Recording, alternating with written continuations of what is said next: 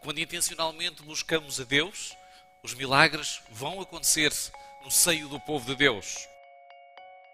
A especialidade de Jesus é o impossível. Os crentes seguem pessoas, os discípulos seguem a Deus. Os crentes cantam na igreja, os discípulos adoram.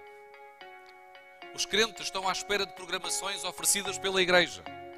Os discípulos desenvolvem ministérios pessoais. E é por isso que Jesus Cristo quer que passemos do estádio de crente para discípulo. Se a guarda dos mandamentos só por si fosse suficiente para a salvação, não era necessário que Jesus Cristo tivesse vindo.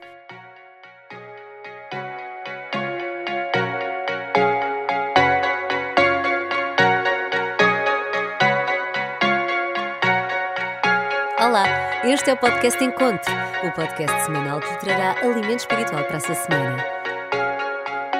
A mensagem de hoje tem como título Crescimento junto ao Poço e é apresentada pelo pastor Dário Santos.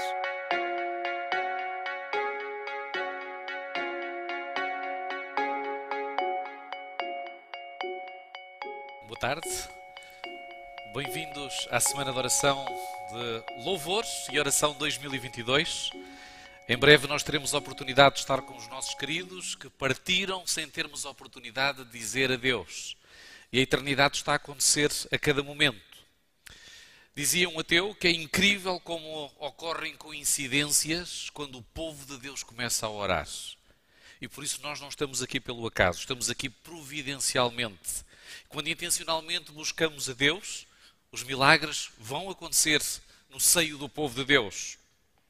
A nossa mais alta vocação é sermos discípulos. Não é o exercício da nossa profissão. Não é a aquisição de uma formação profissional ou de competências.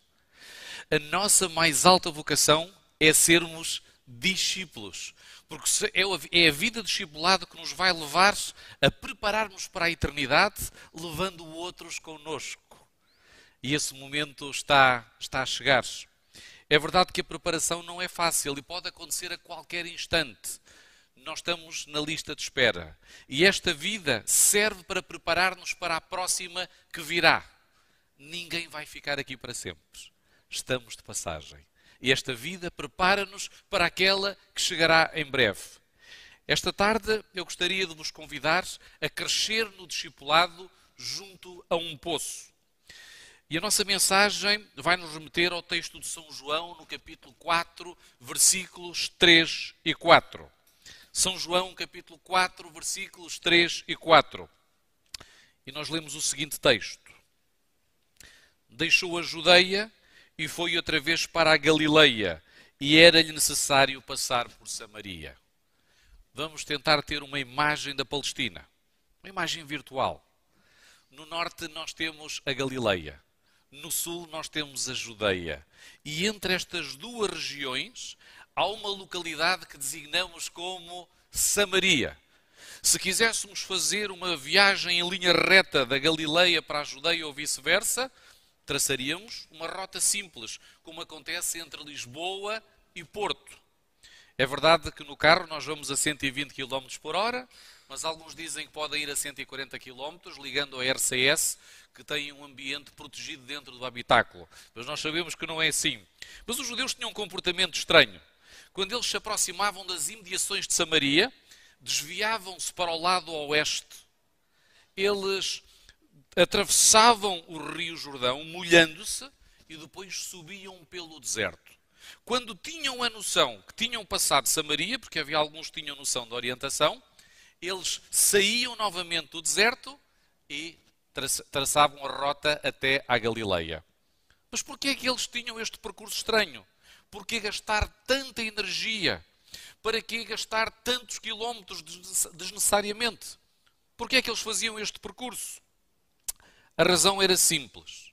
Alguns poderiam dizer, porque há pessoas que são muito boas na argumentação, que molhavam-se no Rio Jordão e depois secavam-se nas amplitudes do deserto. Mas essa não era a razão verdadeira eles não queriam passar pela terra maldita dos samaritanos. Eles acreditavam que o povo de Samaria não era digno da salvação. Houve uma vez um grupo de discípulos que até disse: Senhor, se possível, manda vir fogo do céu e queima esta gente toda. Nós não dizemos isso, mas muitas vezes pensamos. E eu não vou perguntar a ninguém, porque se a nossa mente fosse ligada a um LCD, nós provavelmente iríamos ver imagens que não nos orgulharíamos. Era um circuito estranho. Mas será que hoje nós também não procuramos esquivar-nos de algumas pessoas que consideramos malditas, com alguns esquemas de maior ou menor criatividade? Porque nós queremos também evitar contactos pessoais e, se for preciso, também passamos pelo deserto ou pelos desertos da vida. Mais grave ainda é quando somos esquivos em casa e procuramos evitar um familiar ou uma circunstância que nós consideramos maldita. E às vezes, olhem que existe bastante criatividade. Eu hoje vou ficar a trabalhar até tarde. Eu hoje não posso. Estou cansado. Dói-me a cabeça. Ou então eu estou doente, tenho um projeto para concluir, eu preciso dedicar tempo aos meus projetos pessoais. Mas o texto afirma que era necessário que Jesus passasse por Samaria. É necessário durante esta semana que Jesus passe por Setúbal, porque para ele não existem casos perdidos. Para ele, a especialidade de Jesus é o impossível. E eu não sei qual é o impossível para ti esta tarde. Nós sim, nós perdemos a esperança facilmente. Nós desesperamos. E normalmente as pessoas desesperadas cometem atos desesperados. Por isso, nós vamos encontrar pais aflitos que muitas vezes expressam a sua angústia quando têm que lidar com os seus filhos. Nós fizemos de tudo para ajudá-los. Deus sabe como. Nós esgotamos os nossos recursos. Nós já não sabemos o que fazer. Praticamente estão esgotadas todas as possibilidades. Talvez só um milagre. E mesmo assim, existem maridos, mulheres que perderam a alegria de viver porque os cônjuges têm sido infiéis aos votos matrimoniais. Seja por uh, adultério físico, seja por adultério emocional nas redes sociais, ou seja por omissão aos deveres do casamento. E agora já não adiantam as promessas, agora já não adiantam as resoluções, já não existe mais esperança para a recuperação mas nós devemos ser cuidadosos ao classificar pessoas. Nós devemos ser cuidadosos ao classificar circunstâncias, experiências, porque para Jesus não existe casos perdidos. Para isso e por isso foi necessário que ele passasse em Samaria. Por isso, esta semana, ele irá passar, ele está a passar em Setúbal. Naquela região havia uma mulher de reputação duvidosa. Dizem os vizinhos cuscovilheiros e as manchetes cor-de-rosa que ela fazia coisas que mais ninguém tinha coragem de fazer. Ninguém. Uh, mas Deus conhecia, Deus conhecia muito bem, conhecia a sua vida miserável e conhecia também a sinceridade do seu coração. O mundo cristão conhece esta mulher como a samaritana que roubava os maridos das outras. Normalmente, quando uma mulher tem muitos namorados, ela é conhecida como a bicicleta da aldeia, a rameira, a prostituta, a samaritana. Mas quando um homem tem muitas namoradas, é conhecido como playboy, o conquistador, o galã, devido ao preconceito de género. E a realidade é que nós hoje encontramos uma resposta pendular ao, ao machismo que existia na época, que é o feminismo. Mas na realidade os extremos geram extremos, geram opostos. E os homens naquela época tinham uma oração, faziam todos os dias: Senhores, obrigado porque eu não nasci gentio, abrindo parênteses samaritano. Obrigado porque eu não nasci escravo mas sobretudo obrigado porque eu não nasci mulher. Esta era uma, uma oração corrente que existia na época. Ela era o elo mais fraco da cadeia alimentar. Hoje nós faríamos ou falaríamos em bullying, em misoginia e outros comportamentos. Mas ela não tinha nascido adulta. Ninguém nasce adulto. Ninguém nasce mentiroso. Ninguém nasce assassino. Ela era uma mulher sincera que procurava um sentido existencial para a sua vida. Era uma jovem comum que procurava objetivos banais. Queria casar-se, queria formar uma família enquanto podia. Nem sequer estava encalhada. Mas agora, os projetos foram todos falhando. Por culpa dela ou por culpa de terceiros. E ela agora já não conseguia sonhar. E pouco esperava do seu futuro. Não é de estranhar que ela cada vez quisesse sofrer menos e cada vez se comprometesse também menos. Eu conhecia há uns tempos atrás uma senhora que dizia que confiava mais no seu cãozinho, no seu animal, do que nas pessoas, porque tinha sido desiludida em várias experiências. Ela andou por muitos caminhos, alguns deles de reputação duvidosa, mas depois de muito esforço e sofrimento, duravam apenas pouco tempo. Era como se fosse um prazer efêmero semelhante a uma volta num carrossel. Hoje as pessoas são viciadas nas sensações. E quando nós temos a oportunidade de ir a um parque, seja a Euro Disney, seja a Ilha Mágica em Sevilha, dá-se uma volta num carrossel que demora dois, três minutos e voltamos outra vez a ter o mesmo sentimento. A samaritana provavelmente casou-se muito jovem como era prática na época, e quiçá num casamento arranjado, ela não teve a oportunidade de escolher o seu namorado ou o seu marido, pensando que o casamento preencheria completamente o seu coração. Deixem dizer-vos algo esta tarde. Há um espaço no coração que só pode ser preenchido por Deus.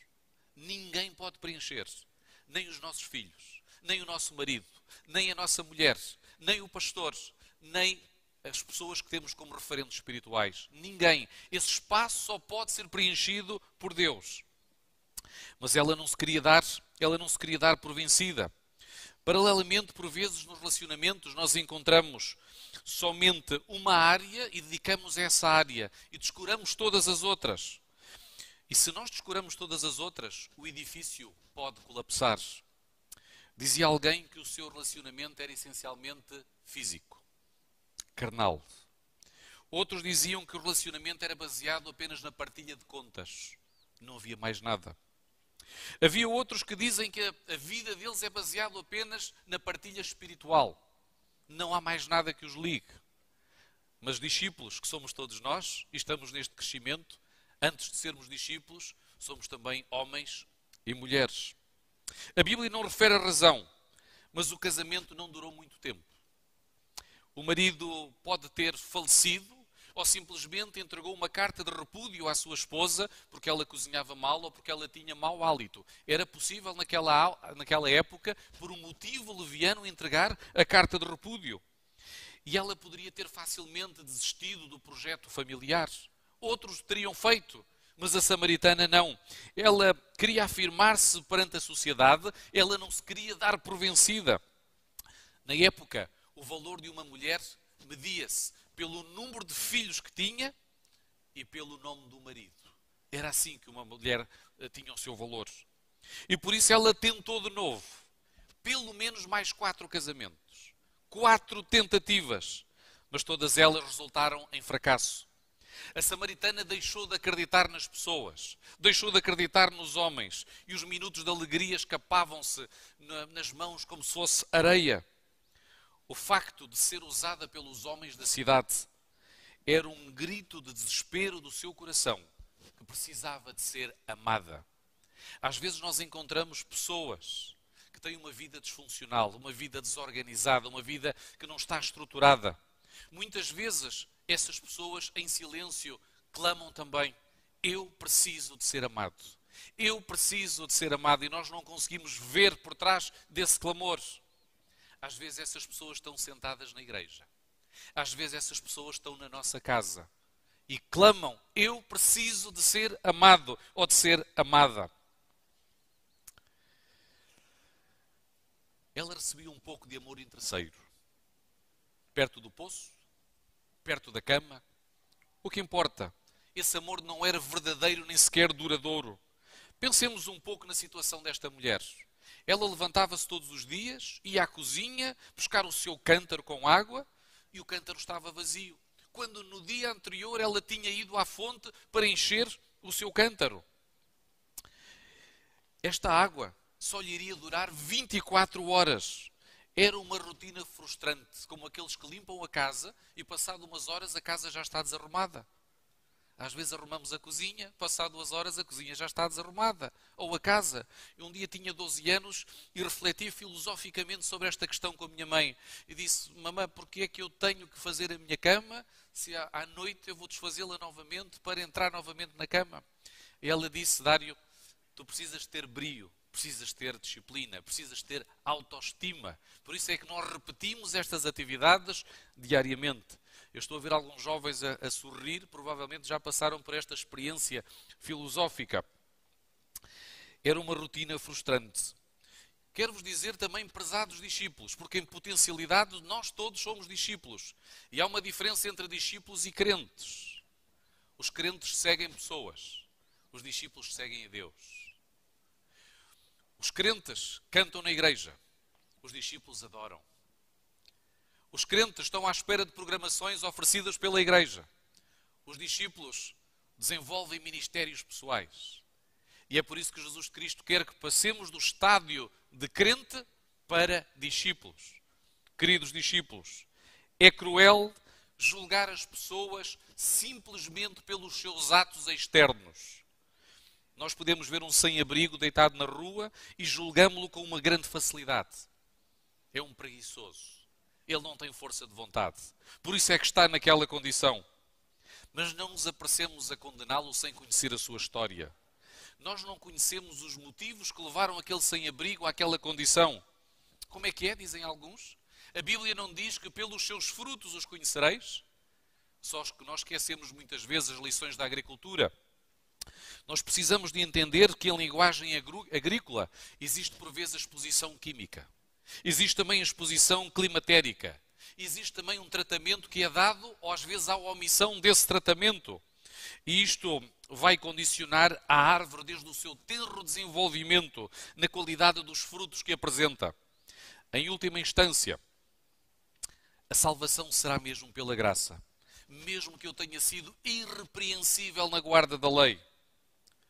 Eu guardo os mandamentos como resultado do meu amor por Cristo Jesus. Se a guarda dos mandamentos só por si fosse suficiente para a salvação, não era necessário que Jesus Cristo tivesse vindo.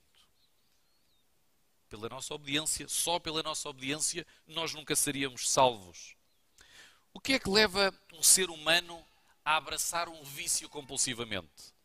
Seja na área da sexualidade, seja na área das drogas, seja na área das redes sociais, seja na área da comida, de uma forma compulsiva, sem dúvida nenhuma que, na maioria dos casos, o vício representa uma tentativa de fuga a uma realidade dolorosa. E enquanto essa realidade não for corrigida, essa realidade não for resolvida, essa realidade não for curada, nós estaremos predispostos a ser expostos a um ciclo de viciação. E depois acontecem os comportamentos desviantes. Mas nós só queremos, só conseguimos ver esses comportamentos desviantes. Não conseguimos ver a história que está por trás. Já alguma vez alguém foi traído? Não me respondam. Não me respondam. É retórico. Já alguma vez alguém foi traído ou traída? Não condenemos facilmente a pessoa que perpetuou a traição salvaguardando, obviamente, os casos de perversidade. O que é que levou essa pessoa a cometer a traição? Que complexos, que experiência dolorosa está por trás desta atitude covarde? Muitas vezes há pessoas que são submetidas a um tratamento de desprezo, de humilhação, de violência, de vexame, ficando a sua autoestima totalmente destruída, assim como as suas defesas morais e espirituais e daí o traidor tornar-se uma vítima fácil de um predador ou de uma predadora que normalmente surge no momento oportuno, aparentemente parecendo valorizar a autoestima. E desta forma, enquanto não for corrigida esta situação, o indivíduo estará predisposto a um ciclo de traição. E para cada, para cada pecado existe um paradigma parecido. Todos nós somos pecadores anónimos, todos. E enquanto não resolvermos aquilo que nos separa de Deus, nós estaremos predispostos a degradar-nos em função das nossas fragilidades. E cada um tem a sua fragilidade. Todos nós temos uma herança cultural, genética, social e familiar que de alguma forma influencia os nossos atos, as nossas percepções, as nossas escolhas. Todos temos motivações obscuras que atuam no nível subconsciente. E aliás, o, o profeta Jeremias, no capítulo 17, no versículo 9, faz este diagnóstico. Enganoso é o coração mais do que todas as coisas e perverso. Quem o conhecerá? Se as nossas motivações fossem conhecidas no nível consciente, nós iríamos assustar-nos. Assustar-nos com aquilo que nós seríamos capazes de fazer. Então, por favor, nós devemos seguir o conselho da literatura sapiental. Filho meu, dá-me o teu coração. A cada dia nós devemos entregar o coração a Jesus para que o Espírito de Deus o possa reger, o possa conduzir. Então, por favor, queridos discípulos, sejamos misericordiosos com a samaritana. Sejamos misericordiosos com o nosso próximo, que está na igreja, que está na sociedade. Vamos tentar compreendê-los antes de condená-los. Naquele dia, a samaritana saiu de casa, à mesma hora, ao meio-dia. Ela marginalizava-se porque o poço tinha o seu horário. Era de manhã quando estava fresco ou ao final do dia, também quando estava fresco, porque durante o dia estava muito calor e ela queria isolar-se porque estava cansada das críticas. E normalmente ali ao final do dia juntavam-se os rapazes da idade do André, do Micael, do Tiago, do Tiago. Eles vinham ali ver as meninas, colher, buscar a água. E havia a troca de piropos. Troca de piropos. Hoje nós dizemos. Há aqui o Wi-Fi entre nós, não é? Estou a sentir uma ligação entre os dois. Ou então tu não és cardiologista, mas estás a mexer com o meu coração. Na altura, as dicas que os rapazes davam às meninas é dá-me de beber. Esta era uma dica. Muitas histórias de amor em Samaria, em Sicar, começaram com esta dica: dá-me de beber. Sobretudo naquele poço que foi cavado por eh, Jacó. Mas aquele dia seria diferente. Jesus faz a diferença. Em primeiro lugar, ele envia os discípulos para comprar comida, intencionalmente, para se misturar com os samaritanos. E eles ficaram baralhados. O quê? Comprar comida junto dos samaritanos? E quando eles regressam com a comida, chegam e encontram Jesus sentado junto a um poço, a falar com uma gentia, a falar com uma mulher que estava na escala mais baixa da hierarquia deles. Jesus não segue as convenções humanas. Jesus faz-nos novas propostas, ele rompe com as nossas convenções humanas. Mas entre Jesus e aquela mulher existe um abismo que os separa. O mundo dela tem a ver com relações instáveis, obscuras. A sua linguagem é superficial e às vezes chega a ser brejeira. Ela também está cega num materialismo absurdo nós na realidade nunca saberemos quem somos verdadeiramente até o dia em que nos encontremos face a face com Jesus. Porque quando nós não estamos face a face com Jesus, podemos ser vítimas de um complexo de inferioridade ou vítimas de um complexo de superioridade. Achamos que somos superiores aos outros. Mas Jesus quer levar-nos a ter uma imagem equilibrada de nós mesmos. Os discípulos têm que ter uma imagem equilibrada de si próprios. Neste encontro é Jesus que vai iniciar o diálogo. Quer isto dizer que a iniciativa da salvação é sempre divina, não é nosso. A graça de Deus é maior do que a nossa vontade em querer ser salvos. É Deus que nos quer salvar, não somos nós que nos queremos salvar. E por isso a nossa salvação consiste na resposta positiva que nós damos a Jesus Cristo. E ele disse: Dá-me de beber. Como é que Jesus, o Criador dos mares, dos rios, das fontes das águas, que tem todos os recursos, pediu àquela mulher: dá-me de beber? Jesus quis mostrar àquela senhora que aquilo que ela fazia, mesmo que fosse simples e rotineiro, era importante para ele. Mas para a sociedade ela não existia. Ela não existia. Mas para aquele homem judeu, Ela era importante. Ali estava um homem judeu que reconhecia a sua existência. E desta forma ele conseguiu despertar-lhe o seu interesse para a área espiritual. Mas nós vemos os preconceitos da samaritana. Como é que tu, sendo judeu, me pedes a mim, uma mulher samaritana, para beber? Pobre mulher. Ela estava perdida. Tinha-se machucado e machucado muita gente. E agora não conseguia perceber a oportunidade de salvação que estava ali ao lado. Não permitamos que as tradições e os preconceitos nos impeçam de progredir nos planos que Deus tem para a sua igreja. Não permitamos hoje, hoje, que as tradições e os preconceitos nos impeçam de progredir nos planos que Deus tem para a sua igreja. Senhor, dizia ela, tu não tens com que tirar a água aqui do poço. E o argumento dela tinha lógico, tinha, tinha a sua lógica. O poço era tão fundo, como é que Jesus iria ter uma corda e um balde para tirar a água do poço? E ele prometeu água àquela mulher. Hoje nós encontramos pessoas que dizem assim: Como é que Jesus pode resolver o meu problema, pastores? Eu estou a lidar com este problema há tantos anos e não vejo resolução. Por favor, deem uma explicação lógica, racional, deem-me argumentos razoáveis e não digam simplesmente que eu tenho que aceitar ou que tenho que crer. A resposta de Jesus não continha nenhum argumento que satisfazesse a, a, a, a ordenação lógica e moral daquela mulher. Jesus limitou-se a falar dos benefícios da água. Ele disse: qualquer que beber desta água jamais voltará a ter sede. E era isso que ela estava a precisar. Uma água cujos efeitos fossem permanentes. Estava cansada de soluções passageiras, de relacionamentos instáveis, de paliativos para aliviar a sua dor. Então ela pensou: eu vou dar um voto de confiança a este estranho. Mas agora Jesus vai confrontá-la com o seu passado. Ela não podia continuar a fingir que estava tudo bem.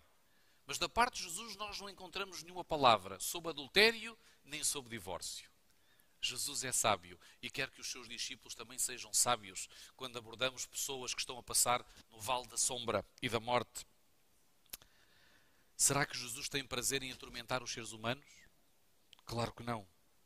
Mas ele sabe que para curar uma ferida é preciso limpá-la. E às vezes, quando nós limpamos uma ferida, ela arde, ela dói. Mas depois vem a cura, vem a restauração. Não existe um presente sadio sem um passado limpo. E por isso é preciso reconhecer a culpa, os erros e levá-los a Jesus. Os pecados resolvem-se confessando e abandonando. Havia um irmão numa igreja aparentemente fracassado. Ele iniciou vários cursos na faculdade e nunca terminou nenhum. Fracassou em dois casamentos. E nenhum filho desses dois casamentos queria ficar com o pai. E ele dizia que as mães faziam a cabeça aos filhos para que nenhum deles tivesse qualquer relacionamento com o pai. Este irmão também não tinha sucesso profissional. Ele dizia que tinha falta de oportunidades no trabalho, dizia que havia uma situação de crise económica no país e por isso todos os seus empreendimentos não resultavam. Enfim, todos eram culpados, excepto ele. E por isso ele refugiava-se numa série de más práticas imorais. Ele justificava-se. Se ele não mudasse, se ele não mudasse e limpasse a ferida, ele não conseguia seguir em frente. E a ferida tinha puxo mas era preciso reconhecer que aquele passado existiu e que estava cheio de erros. E ele chorou. Porque sem dúvida doía. As dores do coração muitas vezes são mais atrozes do que a dor física. Mas ele foi a Jesus e finalmente parou de resistir na sua justiça. Caiu aos pés de Jesus como aquela mulher samaritana e disse: Senhor, dá-me dessa água para que eu nunca mais tenha sede. O Senhor abriu os braços e recebeu. Este querido irmão, hoje, reconstruiu o seu lar com uma das, uma das ex-mulheres. Os filhos têm prazer em estar com ele. É bem sucedido na sua vertente profissional e tem prazer em viver na presença de Jesus Cristo. A água da vida é Jesus. E quando nós vivemos com Jesus, quando nós caminhamos com Ele, nós não vamos ter mais sede. Não permitam que os preconceitos e a tradição, esta tarde, nos impeçam também de clamar e dizer: Senhor, dá-me dessa água, para que eu nunca mais tenha sede. Os vários discípulos estavam a aprender, os doze e aquela mulher, que também se tornou uma discípula. Nós concluímos este relato dizendo que a grande revelação foi feita não à herdeira, mas a uma herege, a uma gentia. Não alguém que se considerava perfeito, mas a insatisfeita. Aquela mulher nunca mais voltou a procurar água em outros poços. Jesus hoje também quer nos encontrar aqui em Setúbal. Talvez na situação mais inesperada. Às vezes nós cumprimentamos e dizemos: Está tudo bem? E o André responde, ou a Beatriz: Está tudo bem, está tudo bem. Mas na realidade não está nada tudo bem. E Deus sabe o que vai no nosso coração. Por isso era necessário que Ele passasse em Setúbal. Por isso era necessário que Ele passasse em Samaria. E esta noite, final de tarde, aquela mulher, nós também podemos dizer: Senhor, dá-nos dessa água para beber. E se nós bebermos dessa água, nós nunca mais iremos ter sede. Iremos preparar-nos para a eternidade. Esta é a minha oração e espero que seja também a oração dos meus queridos discípulos.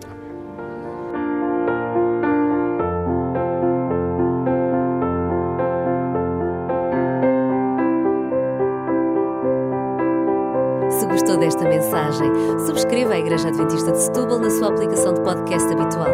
Para mais informações, consulte as nossas redes sociais em adventistas.setúbal. Tenha uma boa semana.